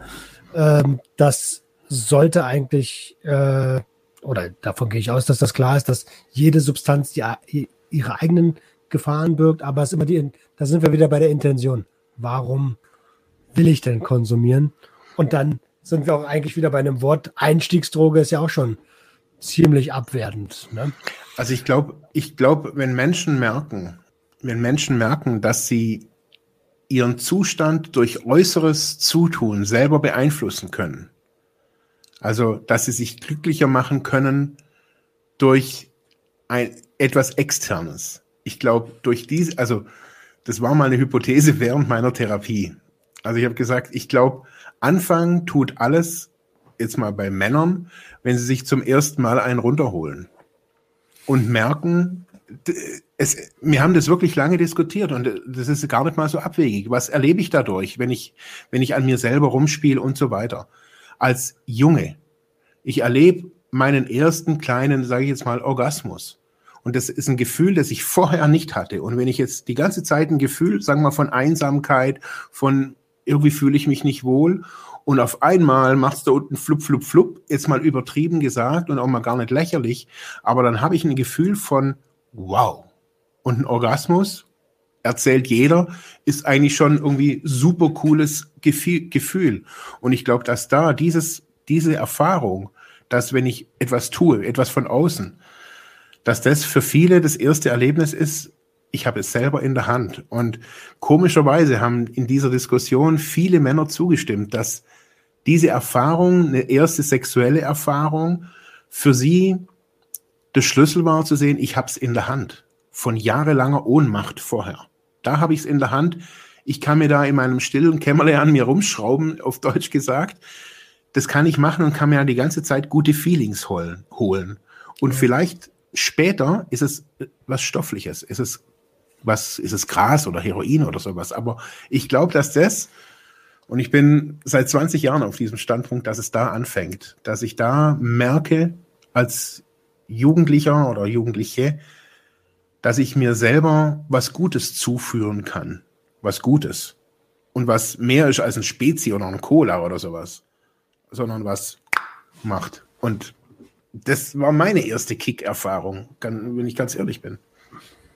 So, also rückblickend betrachtet, rückblickend betrachtet, kann ich dem schon auf jeden Fall zustimmen. es ist krass, ne? Aber so in die Ecke habe ich ja noch nie gedacht. Aber es ist wie mit der Ratte, gibt der dann einen Orgasmusknopf und die drückt den so lange, bis sie umfällt, ne? Und was tun wir schlussendlich als Drogenabhängige? Wir rennen immer wieder diesem ersten Kick hinterher, dem ersten Joint, dem ersten Druck, dem, der ersten Nase, whatever. Und wir werden es nie kriegen. Und wir kennen aber, schlussendlich rennen wir ja als Rentendrogenabhängiger dem, dem Gefühl hinterher, dass er sich extern reinziehen will. Also drückt auf den Knopf und dann kommt ein Feeling. Und mit der Spritze geht es halt möglichst schnell. Und ich glaube eben, dass das erste Mal, wann hat man so ein Feeling? Also klar, man wird geliebt vielleicht von seinen Eltern oder sowas, das ist auch ein warmes Feeling, aber dieser, dieses Elektrisierende, was man vom, in Drogen eben findet, es geht nicht darum, dass man innerhalb von den, den nächsten 48 Stunden breit wird, sondern, und zwar ganz gemächlich, sondern man will jetzt. Ich will einen Joint rauchen und will nicht erst 15 Stunden später merken, dass mir irgendwas kribbelt, sondern ich will dann breit sein oder ich will trinken und will dann lachen und will nicht erst vier Jahre später irgendwie sagen, ah, das hat dann irgendwie doch ein bisschen ein warmes Gefühl erzeugt. Und ich glaube, dass diese externen körperlichen Erfahrungen, was auch immer, man kennt es von Schmerz oder bei allen anderen Sachen auch, die man in der Kindheit oftmals erfahren hat, dass man diesen Feeling immer wieder nachgibt und auch hinterher rennt. Und ich glaube, also bei mir war es dieses Erlebnis, dem ich und Heroin hat mir immer wieder in diesem Ding dieses, oh, diese Zufriedenheit mhm. gegeben. Und das war für mich auch ein Erkenntnisprozess, wo ich, also in diese Ecke dachte ich auch erst lange nicht. Und erst als wir so darüber diskutiert haben, gedacht, boah, ist ja irgendwie echt verrückt, Mann, hey. Aber ich weiß auch nicht, wann das war, aber diesem Feeling rannte ich hinterher schlussendlich, weil das war das erste Feeling, woran ich mich erinnern könnte, wo mich wirklich mal kurz ausgehebelt hat. Auf Deutsch gesagt. Ja. Also, Darüber muss ich auf jeden Fall mal nachdenken. Ne? Darüber muss ich auf jeden Fall mal nachdenken. Also das ja, aber ich, ich würde so ein bisschen, ja, auf jeden Fall. Ähm, ist auch eine gewisse psychoanalytische Sicht, würde ich an der Seite sagen. Ja, also es, es ist auf jeden Fall mega interessant. Ähm, jetzt muss man allerdings sagen, dass ja äh, es nicht nur um immer den Kick geht. Also es geht natürlich auch um den Kick, aber äh, das, die, ich glaube wirklich die, diese Komplexität der Erfahrung und der, dieser subjektiven Erfahrung, die mit einem Rauschzustand dann in dieser äh, Stelle zusammenhängt, ist ja hoch individuell verankert. Also äh, Marc hatte eben äh, quasi traumatische Erfahrungen angesprochen, also Trauma, also Verletzungsdisposition, also psychische Verletzungsdisposition, die ich mir mit mir rumschleppe, vielleicht unbewusst einfach aus der frühen Kindheit, was auch immer. Und wenn ich da in zu unseren Rehabilitantinnen schaue, ähm, dann und, und da Geschichten höre, dann dann wird's mir ganz anders. Also von äh, die, die ihr eigenes Erbrochenes essen mussten, ja, äh, und und und, ne, die, die quasi gewürgt wurden oder wo, wo die Eltern quasi früh versucht haben, im, in der Badewanne zu ertränken. Also das sind einfach ganz krasse Sachen, ja, und, und mega krasse Erlebnisse, die nie wirklich richtig verarbeitet wurden. Ähm, und da man natürlich ein, ein, ein, eine einfach den, den Menschen so stark verletzt haben, dass irgendwie diese Verletzung bewältigt werden muss. Das ist jetzt so eine andere These. Ne? Die übrigens, ähm, und es ist gut, dass der Markt das anspricht, äh, auch auf einigen Fachkonferenzen jetzt auch äh, immer wieder diskutiert wird. Also es ist nämlich die Frage, wie kann sich Suchttherapie eher auch mit einer Traumatherapie verbinden lassen oder warum ist das heutzutage auch noch getrennt? Ne? Also äh, und man entscheiden muss, habe ich eine Sucht oder ein Trauma. Eigentlich kommt beides irgendwie gemeinsam. Ne? Ähm, ohne jetzt bei jedem von Sucht Betroffene auf die Suche nach dem Trauma zu gehen. Ja, das ist ja. auch nicht überall, aber es eine Großzahl der Fälle und vor allem der, der, der Schwerstabhängigen ähm, besitzt es. Also hat eine, eine Trauma, eine Verletzungsdisposition in sich. Und ähm, man kann dann immer noch mal auf die Suche gehen. Ähm, das, das kommt dann noch mal dazu. Was ist Henne, was ist Ei? Also ähm, hat führt das Trauma jetzt dazu, dass dass man so Suchtmittel konsumiert? Was eher umgekehrt? Hat man Suchtmittel konsumiert und durch die Erfahrung irgendwie traumatische Erfahrungen gemacht und und und. Ne? Also mhm. Ähm, das sind zum Beispiel die Beispiele, ähm, das, das ist ja so eine ganz, ganz schwierige Spirale. Ähm, letztes Jahr diskutiert mit äh, dem Drogenhilfezentrum Saarbrücken, die ein Projekt haben, das Trotwa heißt, jetzt aber auch schon seit den Mitte der Nullerjahre, äh, wo Beschaffung, Beschaffungsprostituierte hier einen legalen Raum bekommen, wo sie einfach auch ja, äh, wo sie auch mit, ähm, mit ihren äh, Freiern in Kontakt treten dürfen. Und diese Frauen aus dieser Situation rauszunehmen, dass die, dass die weg von der Prostitution kommen, weil sie das wo wollen, weil sie einfach wirklich fertig sind, ja, mhm. äh, und einfach ein anderes, ein friedvolles Leben irgendwie sich wünschen, ohne Drogen, ähm, rauszunehmen äh, mit so vielen Trauma und, und Verletzungsdispositionen ist so schwer. Es ist wirklich, ja. wirklich schwer. Und das zeigt auch nochmal, ne, also dass, dass, es, dass es halt damit auch so, so Lebens, Lebensentwürfe gibt, die sich ständig durch die Sucht, durch natürlichen Trauma, durch vielleicht eine zusätzliche psychische Erkrankung, die dazu kommt, dass das so komplex geworden ist, dass man aus diese Komplexität wiederum natürlich in einem Behandlungsangebot, mhm. ein langfristigen Behandlungsangebot abbilden muss. Wenn ihr beide die Macht hättet, äh, zu entkriminalisieren oder zu legalisieren, um, würdet ihr es tun und wenn und, und wir, warum würdet ihr euch so entscheiden, wie ihr euch jetzt gleich entscheidet? So, Marc zeigt auf mich. Ähm, ich kann sie ganz kurz sagen, ich würde alles legalisieren und alles entkriminalisieren. Also jegliche Drogen dafür wäre ich. Ähm, gleichzeitig ähm, erzeugt es allerdings auch eine neue Verantwortlichkeit. Also man kann nicht einfach nur irgendwas auf den Markt schmeißen und sagen, pff, macht mal. Ähm, ich glaube, dass sowas vielleicht auch schrittweise passieren müsste oder sowas. Ähm, durch ganz, ganz viel Aufklärung, ähm, ganz besonders zum Thema Alkohol. Ähm, ich glaube, man bräuchte gar nicht so viel Aufklärung zum Thema illegal, also das, was jetzt illegale Drogen sind, also diese harten Drogen machen. Da ist schon relativ viel aufgeklärt. Was meines Erachtens ganz wenig aufgeklärt wird, wird über, über Alkohol, ähm, also äh, reell aufgeklärt, ähm, wie es einfach aussieht, wie viele sterben, wie viele Dramen da dahinter sind. Und Dafür bräuchten wir allerdings, so sehe ich das, und das sieht man auch gerade aktuell, finde ich, so in der Corona-Zeit, ähm, das finde ich ein guter Spiegel, ähm, braucht es eine Verantwortung von Bürgern und eine Regierung, die den Menschen die Verantwortung zugesteht. Ähm, und das, was ich jetzt auf jeden Fall hier so aus Baden-Württemberg, also aus dem, vom Ministerpräsidenten höre, nicht das Wasser sagt, sondern wie er sagt, ähm, merke ich, werde ich nicht für voll genommen. Jetzt so, da werde ich immer als kleines Kind behandelt. Ähm, und ich glaube, dass sowas nicht mehr passiert, dass kein Ministerpräsident mehr dastehen muss und Bürger quasi wie kleine Kinder behandeln muss oder wie in Bayern.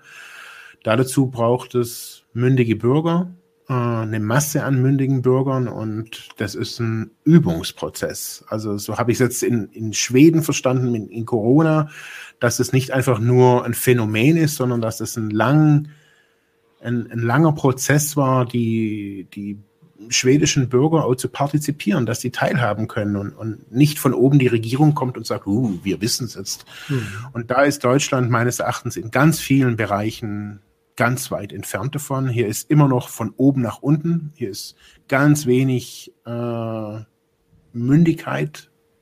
Man sieht, man hat den Blick auf den Abweichlern, die Partys machen und so weiter. Und so sehe ich es eben im Drogenbereich. Ich glaube, dass es da ganz viel Arbeit bräuchte, ganz viel Sozialarbeit auch äh, in Erklärungen. Äh, Leute wie Ex-User, die da Aufklärungsarbeit machen müssten. Und dann, glaube ich, geht es, dass, ja, dass man es entkriminalisiert und schlussendlich auch legalisiert. Mhm. Und schlussendlich, so kenne ich es auch international, also wenn man zum Beispiel Cannabis anguckt und Kanada, ein unglaublich gutes System. Also staatlich kontrolliert, wunderbar. Alle partizipieren davon. Ähm, Finde ich ein wunderbares System. Äh, es gibt keine schlimmeren Leute, kein, nicht mehr Unfälle und so weiter und auch nicht mehr Kiffer deswegen. Ähm, aber es ist halt entkriminalisiert und auch staatlich kontrolliert ähm, von den THC-Konzentrationen, von den Qualitäten, von der Infrastruktur überhaupt. Also das, so sehe ich ein System, nicht nur bei Cannabis, sondern auch bei anderen Drogen, dass sich jemand, der eine Ecstasy will oder LSD will, quasi so wäre meine Vision, sagen kann, okay, ich will das, aber ich weiß auch darum Bescheid und ich weiß auch, was es, was es bedeutet, einen LSD-Trip zu nehmen. Und ich weiß es, was es bedeutet, eine, eine, eine Ecstasy zu nehmen. Und dann ist es staatlich kontrolliert, es ist kein Dreck drin und dann kann ich mir das reinpfeifen und weiß aber, ich gehe Montagmorgen wieder zum Arbeiten. Also, wenn mir auf so einem Level, das wäre für mich sehr cool. Ganz ehrlich. Und da ist das, was ich jetzt global kenne, nur Kanada für mich jetzt so äh, ein Vorbild in dieser Politik, die den Bürgern auch ganz viele Rechte und Mündigkeit zugestehen und Mitbestimmungsrechte. Und hier ist noch sehr vieles politisch strukturiert. Mhm. So. Wie siehst du das, Dirk? Ähm, ja, ist die Frage, wie lange hast du Zeit? Weil natürlich ist Entkriminalisierung und Legalisierung ist ein abendfüllendes Thema. Ich glaube, wir können hier, was weiß ich, wie viele Stunden aufnehmen und finden immer noch mal neue Aspekte. Eben anschließend an das, was der Marc gesagt hat. Ähm, ich finde es immer wieder interessant, dass einfach äh, es einfach einen Spalt gibt zwischen einer Public Health äh, Sichtweise, also was ist wirklich für die Gesundheit der Öffentlichkeit des Einzelnen wir äh, entscheidend und was müsste man an Regelungen treffen, damit einfach die Gesamtgesundheit, damit einfach Menschen gesund aufwachsen können. Ne? Das, alleine das ist ja schon eine Diskussion, aber es gibt genug Studien dazu, es gibt Studien zu bestimmten Drogenwirkungen, Schädlichkeiten von Substanzen, wie häufig muss ich was konsumieren oder kann ich konsumieren, was, ja, was schädigt jetzt wirklich, wie auch immer. Ähm, und, ähm, und auf der anderen Seite aber politischen Initiativen, die teilweise dem ganz widersprechen oder das gar nicht ernst nehmen und dann trotzdem irgendwie weitermachen. Und noch eine dritte Seite, nämlich dem Markt. Also wir leben ja in einem kapitalistischen System. Das heißt, wenn wir, äh, wenn wir jetzt bestimmte Substanzen freigeben, komplett freigeben, übergebe ich das dem Markt, da wird damit geworben, ne? Und dann will ich ja als Anbieter, dass so viele wie möglich meine Substanz und auch noch nur meine Substanz konsumieren weil ich damit einfach Geld verdiene. Und das heißt, äh, es hat so verschiedene Aspekte, die man da im, im Blick haben muss. Ähm, ein Beispiel bei äh, zum Beispiel war, um diese Diskrepanz irgendwie offen zu machen. Ähm, das ist jetzt keine Droge, sondern einfach in den, vor ein paar Jahren wurde ja ähm, veröffentlicht, dass gerade verarbeitetes Fleisch und rotes Fleisch krebserregend ist oder sein kann, ne? Oder zum bestimmten Prozentsatz. Ne? Das ist zum Beispiel der Aufhänger auch äh, dieser dieser äh, Reportage What the Health, die ich auch nur empfehlen kann. Verdiene dran nichts, aber ich finde die einfach mega. ähm, und äh, Netflix? Ja, und wahrscheinlich auch anderen Plattformen. Es gibt ganz viele Plattformen, ja. Naja, aber ja, da könnte man nachgucken und dann findet man die vielleicht. Ähm, und, ähm, und da ist ja der Aufhänger zu sagen, ja gut, jetzt wurde das halt mal festgestellt, so in Studien. Und wo sind denn hier die Gesundheitspräventionsangebote äh, gegen jetzt verarbeitetes Fleisch? Ja? Warum wird da jetzt in den USA jetzt in dem Beispiel nichts gemacht? Ne? Oder warum sagt denn Julia Glöckler nichts dagegen? Ne? Äh, warum äh, sagt die denn jetzt, ja, ja gut, sollten wir mal reduzieren? Diskutieren. Ne? Warum ist denn die Diskussion rund um eine ähm, eine, eine Ernährungsampel so schwierig, ähm, obwohl man weiß, dass bestimmte, ähm, bestimmte Lebensmittel einfach mit zu viel Zucker einfach auch gesundheitsschädlich sind. Ne? Also um das jetzt mal von dem Drogenthema wegzunehmen, weil ich glaube, dieses Thema ist auch nochmal aus meiner Sicht ganz entscheidend, welchen gesellschaftlichen Schaden verursacht tatsächlich irgendwas, ähm, wie hoch ist die Gefahr, wenn ich das vermarkte ähm, und ähm, wie muss ich dann eigentlich darauf politisch reagieren. Und da finde finden wir gerade im, im, im, im Drogenbereich oder ich sag mal jetzt Drogenbereich, also in dem Bereich der, der sogenannten illegalen Substanzen. Ganz viele Beispiele, wo man sagt, Public Health, ähm, eigentlich unter den Gesichtspunkten müsste ich Cannabis freigeben, weil einfach am Ende die, die, der, der Mehrwert an Gesundheit, gesellschaftlicher Gesundheit weitaus höher ist, als dass ich das jetzt verbiete, kriminalisiere, also die Konsumenten kriminalisiere, äh, Lebensläufe mit krimineller ähm, Vergangenheit einfach auch produziere, die dann vielleicht später Schwierigkeiten im Job haben, das heißt ein volkswirtschaftlicher Schaden er erzeugt wird. Ähm, alleine nur, also wenn man auch gesamt für den Einzelnen besonders, aber natürlich auch gesamtgesellschaftlich, wo das gar keinen Sinn macht. Also und gerade gerade Cannabis ist da ein mega gutes Beispiel für.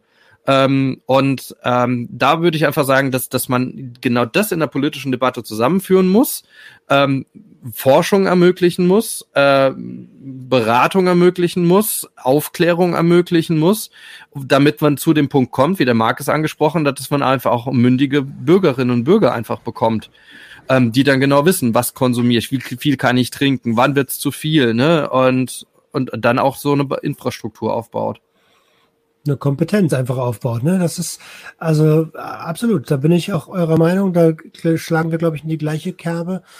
Mündige Bürger sind, äh, sollten das Ziel sein. Ähm, da, da bin ich auch felsenfest von überzeugt. Das ist ja das, was ich immer sage mit Recht auf Rausch. Ne? Äh, das, das ist eigentlich das, was ich damit meine. Ja, nimm, was du magst, aber sei dir bewusst, was du da tust. So, und da, da brauchen wir ein ne, ne Regulierungsprogramm, definitiv. Ja. Ähm, Jugendschutzprogramm und vielleicht sogar ein Werbeverbot. Der äh, Fabian ähm, vom Schildower Kreis, der hat letztens gesagt, dass die zwei dümmsten Dinge, die du tun kannst, ist äh, Vermarktung und Prohibition. Ne? Ja, mhm. ja, absolut.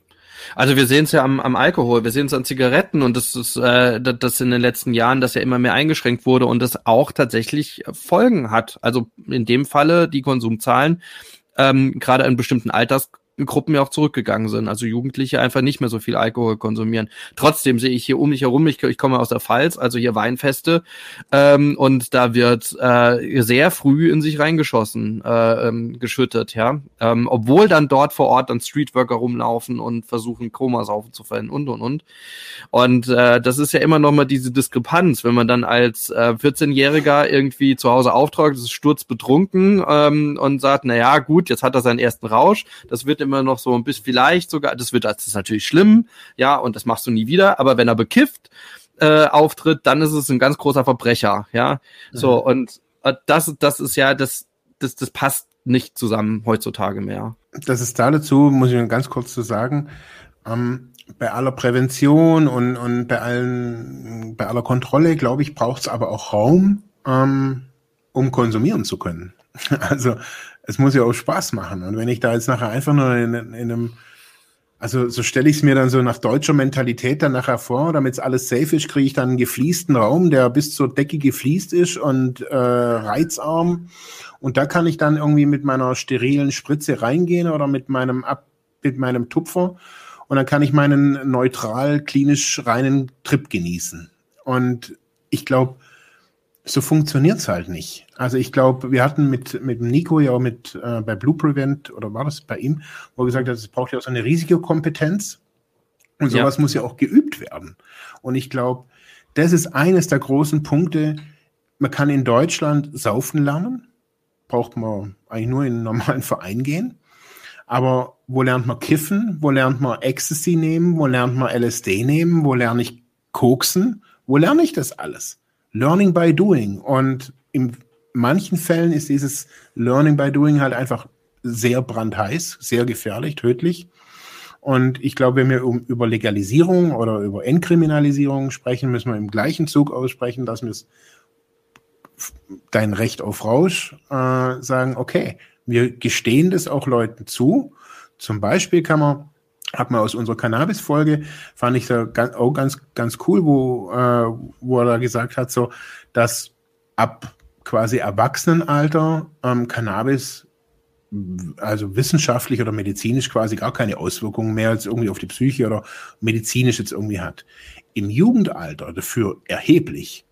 Und zum Beispiel, so habe ich es jetzt eben in, in, in, in Kanada auch gerade viel ähm, gelesen darüber, dass die ganz strikt bei der Jugend da sind, also gerade mit Werbeverbot und, und, und, und, und, und da ganz strikt bei der Jugend vorgehen, allerdings ganz laissez-faire eben bei den Erwachsenen und sagen, hey, das muss man voneinander trennen. Also den Konsum von Jugendlichen, der ist nicht okay, Konsum von Erwachsenen ist okay. Und das wird in Deutschland meines Erachtens auch so. Das wird zwiespältig, schwammig konsumiert, äh, kommuniziert ist es jetzt okay zu trinken? Weil es trinken ja alle. Jetzt aktuell, die Biergärten sollen wieder, wieder geöffnet werden und, und, und, und, und. Ist ganz wichtig. Ja, aber was sollen die da trinken? Schorle oder, und wie sieht's mit den Kiffern aus? Und ja, also ich finde, da ist keine klare Kommunikationsrichtlinie, äh, keine klare Kommunikation da. Weder vom Bund, noch von den Ländern, noch von den Einrichtungen. Es ist ein, ein Flickenteppich. Und für Hilfesuchenden oder wenn wir gerade über Inkriminalisierung sprechen, ist es natürlich das Eldorado, um alles weiter verboten zu haben. Also, weil es gibt ja keine klare Aussage. Also, so sehe ich, kann, sehe ich das. Auf jeden Fall auch nochmal eine, eine, eine ganze Episode zu machen, ne? wie, schon sagt, wie du schon sagst, Dirk, da kann man, da kann man den ganzen Tag drüber sprechen. Absolut, und, ja. ähm, und es ist auch wichtig, darüber zu reden, ne? sonst kriegt man es ja nie irgendwie hin, dass man dort eine, ja, sowas wie eine Akzeptanz schafft. Und damit sind wir eigentlich auch schon bei der Frage, wir sind, wir haben sie eigentlich gerade schon ziemlich gut mitbeantwortet. Wie kriegt man das denn hin, dass man in unserer Gesellschaft eine Akzeptanz für Konsum schafft? Weil Konsum ist normal. Ob das jetzt der T-Shirt-Kauf ist oder ähm, der übermäßige Fernsehkonsum oder der oder das Zocken oder halt der Konsum von Substanzen. Wie kriegen wir das hin, dass wir dort eine eine Akzeptanz hinbekommen? Naja, hm, also Konsum hat ja auch tatsächlich was mit Lernen zu tun. Es ist eine gesellschaftliche Handlung. Also wie du ansprichst, also dass es jetzt nicht nur um Substanzen geht, sondern dass es um mein eigenes Leben geht, um meine Verhaltensweisen, das, was ich tue äh, im, im Job oder auch außerhalb, also auch institutionell. Ähm, und ähm, Akzeptanz ist in der Hinsicht glaube ich wichtig, dass man äh, ja, dass man einfach unterschiedliche wie soll man sagen, unterschiedliche Akzeptanzzustände hat äh, bei bei unseren bei bei dem bei den äh, verschiedenen Substanzen. Also äh, eine Gesellschaft eine, eine gesellschaftlichen ähm, eine andere gesellschaftliche Anerkennung. Wenn ich Alkohol trinke, dann ist es immer noch mal gesellschaftlich anerkannter, als wenn ich jetzt kiffe oder wenn ich, und ganz krass sieht man es ja, ähm, wir hatten Anfang des Jahres ähm, ein paritätisches Fachgespräch mit den Drogenbeauftragten der Länder zum Thema Medienabhängigkeit und ich habe immer wieder argumentiert und gesagt, es gibt keine Medienabhängigkeit. Ich weiß nicht, was das sein soll. Es gibt auch keine Kneipenabhängigkeit oder so oder keine PC-Abhängigkeit, sondern es ist immer ähm, es gibt immer nur einen Gegenstandsbereich, auf den sich irgendwas äh, bezieht, eine, eine Suchterkrankung bezieht. Ne, das ist dann tatsächlich, dass ich irgendwie ewig suche im Internet, weil ich ständig irgendwie was finden will. Also es gibt ja diese, die irgendwie gefangen sind in den Suchalgorithmen oder dass ich bei YouTube immer auf Weiter klicke, weil ich immer wieder das nächste Video doch nochmal angucke. Ähm, äh, das hat unser, unsere Fachstelle für Glücksspielsucht auch erzählt, dass es auch diese Binge-Watcher gibt tatsächlich, äh, die nicht mehr, also nicht mehr ins Bett gehen, weil sie ständig weitergucken und weitergucken und unten dann diesen, diesen Lauf sehen äh, auf der Seite, wo auch immer man irgendwie das anschaut, so noch zehn Sekunden bis zur nächsten Folge und dann gucke ich die halt auch nochmal an. Ne? Ja. Ähm, und äh, aber dass es quasi was um Computerspiele geht, ähm, immer noch diese äh, Vorstellung gibt, wenn ein Jugendlicher vom PC sitzt und, und fünf Stunden oder sechs Stunden spielt, wo die Eltern nicht verstehen, was das jetzt gerade ist, was ist das für ein Spiel? Das ist Sucht. Ja, das, das kann nur Sucht sein, weil der macht das ja jeden Tag so. Und ähm, und an der Stelle muss man einfach sehen, dass es hier um Akzeptanz geht. Da will ich ja hin. Also, äh, also jetzt gerade meine Argumentation ähm, ist, dass, äh, dass, dass es gerade an der Stelle dann nicht um mehr um Sucht geht, sondern akzeptiere ich, dass mein mein Kind oder dass dieser Jugendliche hier äh, kulturell gerade einfach ein, ein Hobby pflegt was mhm. natürlich Zeit braucht, weil er am Trainieren ist, was ja auch viele nicht verstehen, dass man auch PC-Spiele trainieren muss und dass man mit seiner, mit seinem, seinem Squad einfach auch lernen muss, wie man auch äh, einfach wirklich, äh, wie ich dieses Spiel spiele und äh, und dass das halt einfach viel Zeit braucht und dass das ein ganz normales Hobby ist und dass das nichts mit Sucht zu tun hat. Und dieses Akzeptanzverhalten, das muss ich einfach einfordern, sondern wird, wird so ein, so ein Verhalten, egal was es ist, auch wenn es nichts mit Sucht zu tun hat, ständig verteufelt, äh, die Leute werden stigmatisiert und werden irgendwo in so eine Schmuddelecke geschoben. Und äh, so würde ich sagen, hat es auch mit verschiedensten Konsumverhalten zu tun. Also man darf die Leute einfach nicht dafür stigmatisieren, was sie tun. Und dafür brauchen wir einfach einen gesellschaftlichen Akzeptanzrahmen. Ja, seitens das denn Räume sind, ja. Das hat ja auch dann, das geht ja bis dahin in die soziale Arbeit, wo man einfach Räume schaffen muss für Jugendliche, für Jugendkultur, ja. Ähm, und wenn die dann äh, in, in den Park gehen und dann, weil sie sonst kein Jugendzentrum haben, weil sie keine Skateanlage haben, weil, weil sie irgendwie sich sonst nicht wissen, wo sie sich treffen, dann gehen sie in den Park und sitzen auf Parkbänken rum. Und wenn man dann hingeht und sagt, ich, ich schraub die Parkbänke ab, dann habe ich auch nichts geholfen. Ne? Dann habe ich die verteufelt und vertrieben. Mhm. Ja, also es ist, glaube ich, es ist eine, eine kommunalpolitische, eine gesamtpolitische Aufgabe, Akzeptanz zu erzeugen. Da frage ich mich, wer kommt auf, also diese, das ist doch nicht die Lösung, das muss man doch wissen. Und, ja, das denkt man immer, aber aber auch, wenn man übertragen in die Drogenpolitik, hat man ja genau das Gleiche. Also man hat mhm. diese, also diese zwei Strömungen, die sich ja mittlerweile ver vermischt haben, aber gerade in den 80er Jahren, ähm, diese abstinenzorientierte Linie, die äh, schon historisch ähm, sich gezeigt hat, die, wo man sagt, na ja, und ich kriminalisiere den, damit der einfach spürt, wie, dass das scheiße ist, dass er so konsumiert und und äh, damit er an einer, ähm, der, der, der Konsument irgendwann an einer Stelle angekommen ist, dass er selbst äh, sieht, ich bin jetzt am Ende und jetzt geht's nicht mehr weiter. Aber das ist ja Quatsch, das ist ja so ein, so ein so ein althergebrachter autoritär-pädagogischer Ansatz, der nie in der Realität umzusetzen ist. Und auf der anderen Seite hat sich dann die akzeptanzorientierte Bewegung ähm, ergeben, indem man, wo man es nicht mehr anders konnte, wo man gesehen hat, in Frankfurt beispielsweise ist die Szene so krass, dass, mhm. dass, dass ich mit keiner anderen autoritären Möglichkeit mehr herangekommen bin. Also probiere ich es mal darüber und habe Drogenkonsumräume aufgebaut, habe Spritzentausch gemacht, um einfach jetzt einfach zu schauen, der gesellschaftliche und der individuelle Schaden einfach zu reduzieren. Und das sind ja genau die beiden, beiden Linien, äh, die man irgendwie äh, verfolgen kann. Und ich finde, auf beiden Linien, die haben irgendwo ihre Berechtigung, aber ähm, sie müssen in einem, in einem schönen Gesamtkonzept gelebt werden. Ja, definitiv. also, die Haare relativ ineinander greifen. Du Mike schlägst schon mit den Händen über den Kopf. Um, Ihr Lieben, wir sind fast am Ende. Ihr habt 43 Episoden bei eurem Podcast. Mittlerweile. Erstmal herzlichen mhm. Glückwunsch dazu. Sehr, sehr cool. Yay, ähm, welche ist eure Lieblingsepisode gewesen? Die erste. Der Start. Dass es losgeht. Ja. ja. Also sie war, glaube ich, ich weiß es gar nicht mehr, glaube ich, ein bisschen unperfekt, aber Ach, ne. das finde ich so, der Start, dass es losgeht, so das, so das Hallo in die Welt. Das, also mich berührt es jedes Mal, egal was startet, aber da dabei sein zu können oder ein Teil davon sein zu können, ähm, ja, und natürlich auch jede weitere, auch die Folge 43 und dann 44 und ich finde alle geil.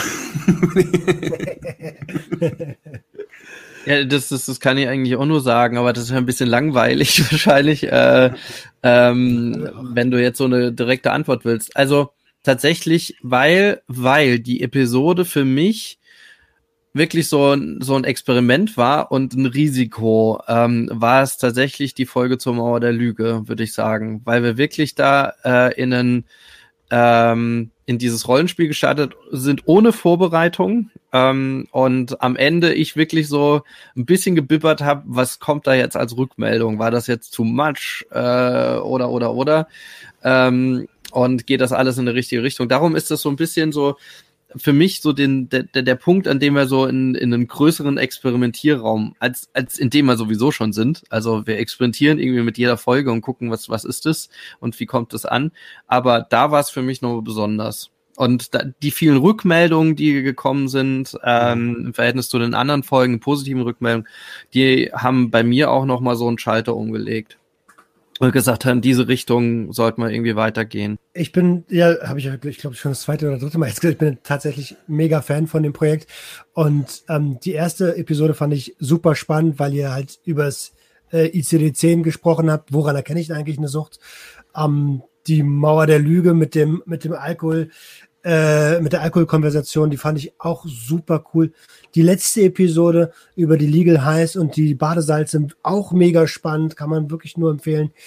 Ähm, und wir sind auch schon wieder ein ganz gutes Stück dabei. Wenn ich oben links in die Ecke gucke, mhm. dann steht gleich eine 3 schon. Das ist heftig. Ähm, ihr Lieben, abschließend, was möchtet ihr den Hörern von Sucht und Ordnung mit auf den Weg geben als, als guten Rat aus eurer Expertise? Hm. Das ist die schwierigste, ne? Hm. Also so boah, einen guten Rat. Ich glaube, ähm, dass es egal wie die, wenn man suchtkrank ist, also egal wie die Situation ist, ähm, es immer weitergeht.